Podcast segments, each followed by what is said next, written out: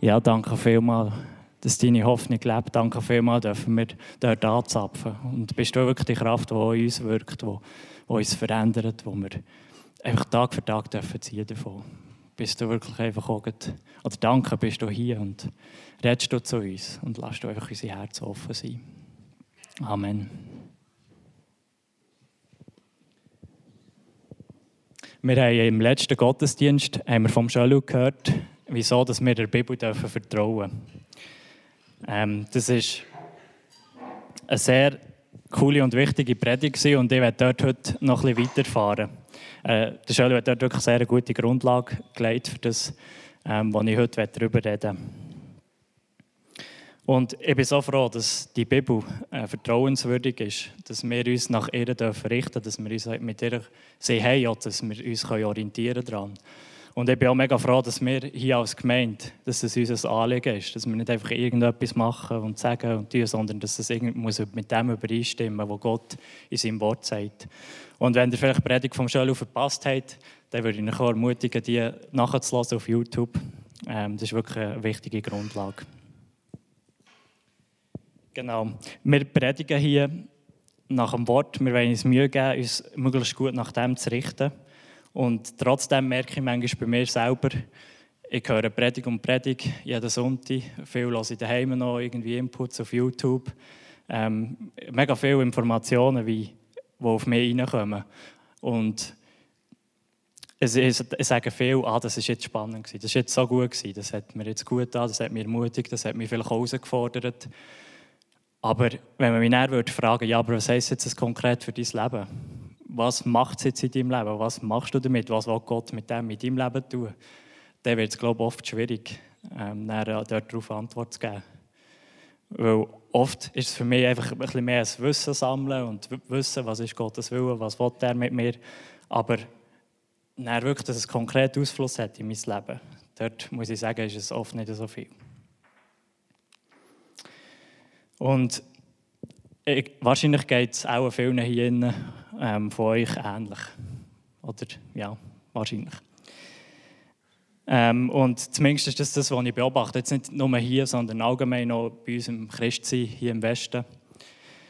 Ähm, ja, wir, haben, wir sind so auf das Wissen aus, wir sammeln Wissen, aber wenn wir das wie Wissen wie haben, dann lassen wir es wie bei dem, dann geht es wie nicht weiter. Wir sind gelehrt worden, immer wieder zu lehren, aber wir sind nicht gelehrt worden, auch zu tun, etwas umzusetzen. Wir können sogar in eine Bibelschule gehen, ähm, dort mega viel hören und uns darüber beschäftigen, was meint jetzt Gott, was sagt er jetzt mit der Bibel. Ähm, aber das hat wie keinen Einfluss auf uns selber, auf unser Leben.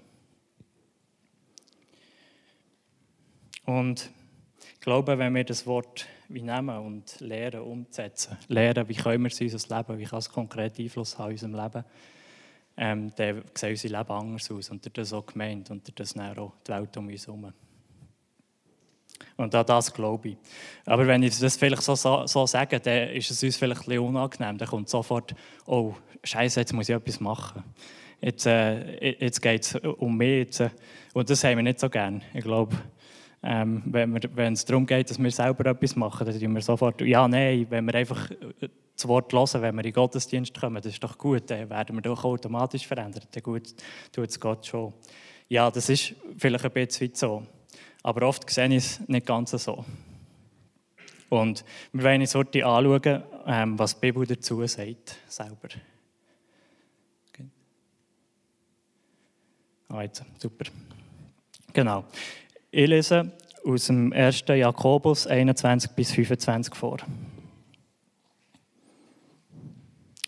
Darum legt allen Schmutz und allen Rest von Bosheit und nehmt er legt ab allen Schmutz und allen Rest von Bosheit und nehmt mit Sanftmut das euch eingepflanzte Wort auf, das die Kraft hat, eure Seelen zu erretten. Seid aber Täter des Wortes, nicht bloß Hörer, die sich selbst betrügen. Denn wer nur Hörer des Wortes und nicht Täter ähm, und nicht Täter, der gleicht einem Mann, der sein natürliches Angesicht im Spiegel anschaut. Er betrachtet sich und läuft davon und hat bald vergessen, wie er gestaltet war. Wer aber hineinschaut in das vollkommene Gesetz der Freiheit und darin bleibt, dieser Mensch, der kein vergesslicher Hörer, sondern ein wirklicher Täter ist, der wird glücklich sein in seinem Tun. Ja, der Jakobus fordert uns hier ziemlich klar auf, ähm, nicht nur Hörer sein, sondern Täter zu sein. Also Täter, jemand, der das, was er gehört, auch umsetzt oder macht. Und er sagt uns, dass wir das Wort aufnehmen sollen. Ähm, aber er sagt eben auch, dass es nicht so dabei bleiben soll. Weil ich glaube, beim Aufnehmen sind wir ziemlich gut. Wir haben sehr viel Input, den wir immer und immer wieder aufnehmen in uns. Und wenn es aber bei dem Aufnehmen bleibt, dann schreibt er mit Betrügen uns selber. Das denke ich noch krass ausgedrückt irgendwie.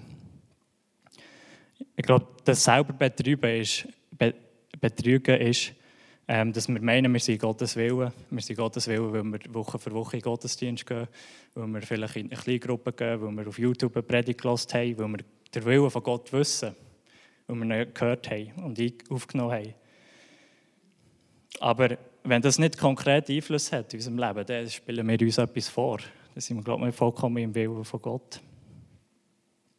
Und das spielt keine Rolle, ähm, wie viel dass wir in den Gottesdienst kommen, ähm, ob wir Theologie studiert haben sogar. Zum Schluss muss es einen Einfluss haben in unser Handeln. Sonst bringt es uns nichts.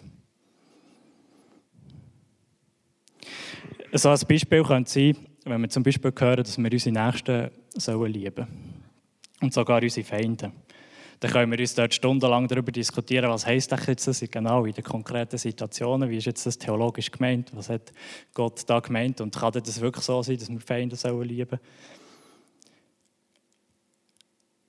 Aber wenn wir uns nicht überlegen, was heisst jetzt für mich, wo habe ich da Sachen, wo ich vielleicht noch nicht ganz in dem bin, oder wo mit Gott darüber betet, was wollte er mir damit zeigen, dann bringt es glaube ich nichts. Auch wenn wir mehr wissen oder uns vielleicht mehr damit beschäftigt haben. Oder die Identität, die wir haben in Jesus als seine Kinder. Ähm, das können wir hören und gut finden und das tut uns gut. Und, aber wenn, wir es nicht, wenn es nicht zu unserem eigenen wird, wenn es einen Einfluss hat in unserem Leben, in unserem täglichen Unterwegssein, dann ist es wie für nichts. Wenn wir, dann, dann, dann hören wir es und dann vergessen wir es und dann hören wir es wieder und dann vergessen wir es wieder. Aber es muss wirklich wie zu unserem werden. Das kann, kann man Sachen machen, wie zum Beispiel, ähm, man schreibt irgendwie auf einer Zettel irgendeine Stelle, wo etwas sagt über seine Identität, tut das zum Spiegel und man betet immer wieder dafür, wirklich, dass das einfach zum eigenen wird. Das kann ganz verschieden sein, wie so eine Umsetzung oder wie Sachen können aussehen können. Aber ich glaube, das Wichtige ist, ähm, auch wenn es klein ist, dass wir wie Schritte gehen und die mit Gott auch abmachen und schauen, was, was will er von uns will.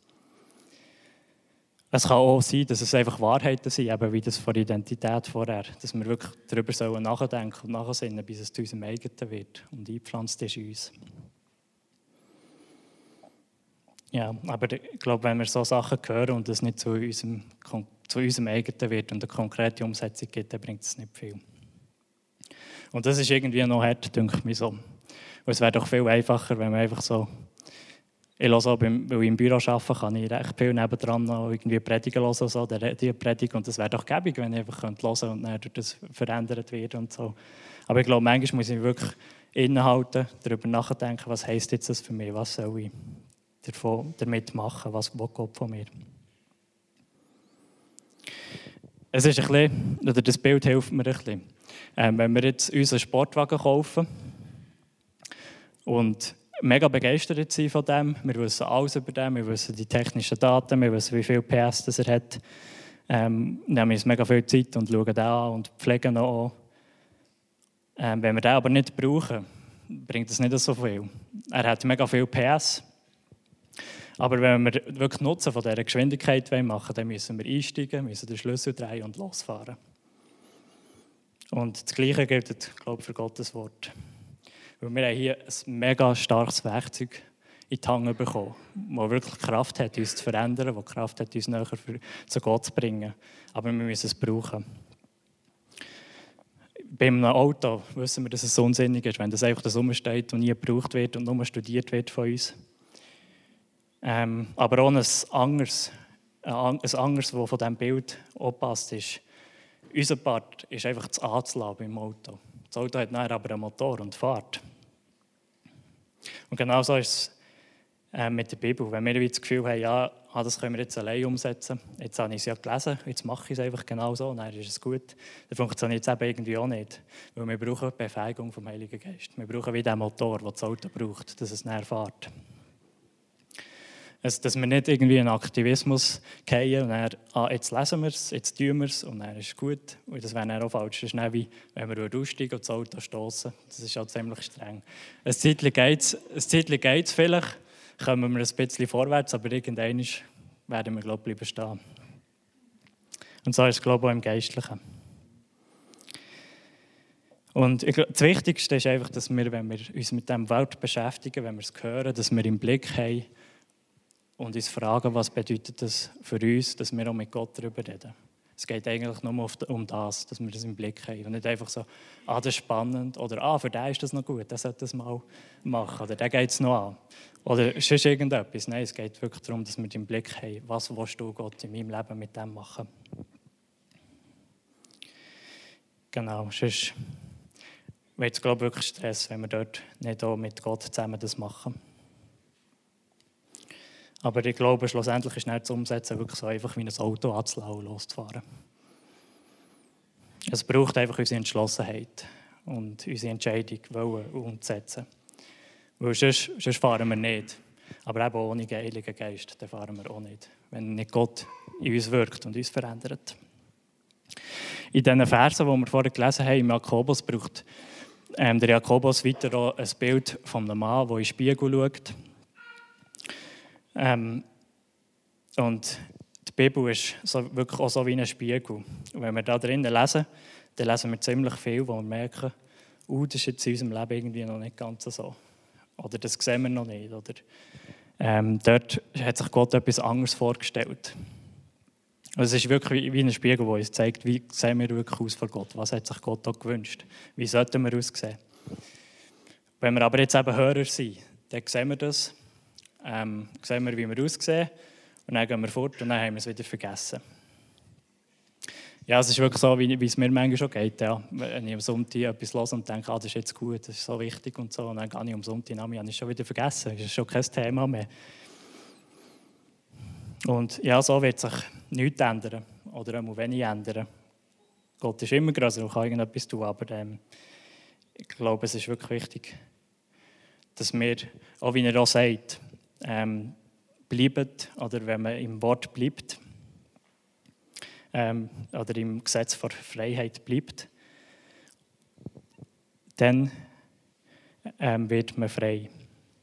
Und wir, wir bleiben wie in dem, dass wir darüber nachstudieren und mit Gott schauen, was meinst du? Und erwarten, dass er uns spiegelt, dass er uns auch zeigt, was er will. Und er zeigt uns, was wir tun sollen, um frei zu sein. Ich finde es spannend, wie er ähm, das Wort, das wir hören, als Gesetz vor Freiheit bezeichnet. Es ist zwar ein Gesetz, etwas, was wir wie sollen tun und so, aber es, es bringt Freiheit. Ähm, er verspricht uns, dass wir frei werden und dass wir glückselig werden also dass wir glücklich werden werden, wenn wir ein Täter werden. Ich weiß nicht, wie es euch geht. Äh, wenn ihr ganz ehrlich seid und euch dort fragt, wie das bei euch im Leben aussieht.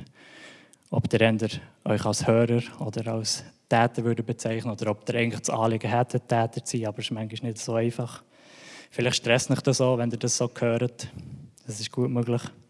Ähm, vielleicht seid ihr auch ein bisschen auf der Aktivismus-Seite, dass ihr sofort, wenn ihr etwas hört, ah, jetzt muss ich etwas machen, machen, machen, machen, aber dabei vergesst, das wirklich mit Gott zu verstoffwechseln, dass Gott dort reinkommt, dass der Heilige Geist ähm, sein Ding kann wirken kann. Ja, ich glaube, wichtig ist einfach, dass wir uns wirklich dort auch hinterfragen und das mit Gott immer wieder anschauen. Vor allem, wenn wir auf sein Wort hören. Und unseren Fokus immer wieder neu setzen. Dass wir uns wünschen, dass er uns spiegelt und unser Tun, unser Tun beeinflusst, das, was wir hören.